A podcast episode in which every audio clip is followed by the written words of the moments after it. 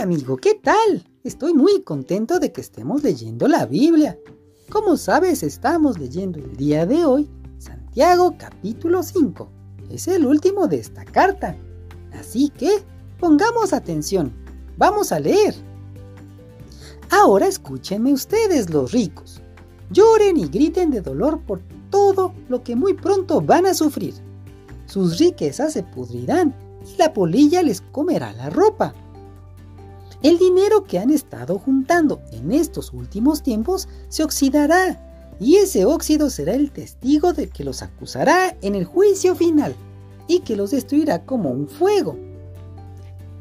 Ustedes no les han pagado el sueldo a sus trabajadores y el Señor Todopoderoso ha oído las protestas de ellos. Ese dinero que no han pagado también los acusará delante de Dios. Ustedes los ricos han vivido con mucho lujo y se han dado la gran vida en esta tierra. Han engordado tanto que parecen ganado listo para el matadero. Injustamente han acusado y matado a personas inocentes que ni siquiera podían defenderse. Pero ustedes, hermanos, tengan paciencia y no se desesperen, pues ya pronto viene Cristo el Señor.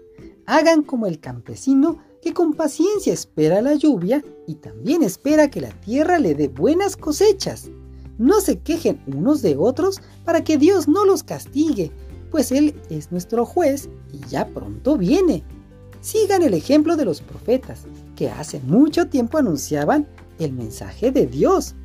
Nosotros los admiramos porque fueron pacientes y soportaron el sufrimiento. Y seguramente se acuerdan de Job, y de cómo soportó con valor los sufrimientos. Y al final, Dios lo trató muy bien. Y es que Dios es muy bueno y amoroso con los que sufren.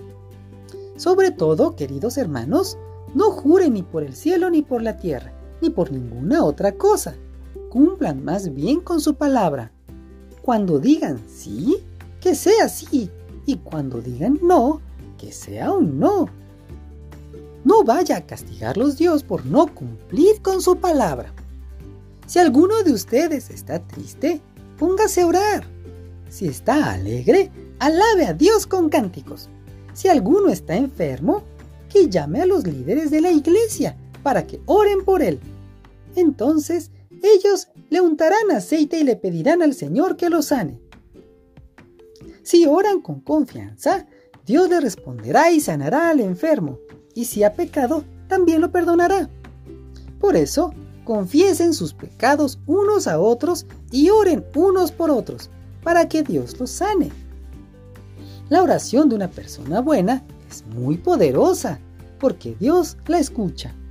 Por ejemplo, el profeta Elías era en todo igual a todos nosotros, pero le pidió a Dios con mucha confianza que no lloviera, y durante tres años y medio no llovió sobre la tierra. Después volvió a orar y llovió y la tierra dio su cosecha. Hermanos en Cristo, si alguno de ustedes deja de confiar en la verdad que ha aprendido y otro le devuelve la confianza, quiero que sepan esto. Quien hace que un pecador deje de pecar, salva de la muerte al pecador, logra que Dios le perdone muchos pecados fin de esta carta. Mañana comenzamos una nueva. Nos vemos, amigo. Adiós.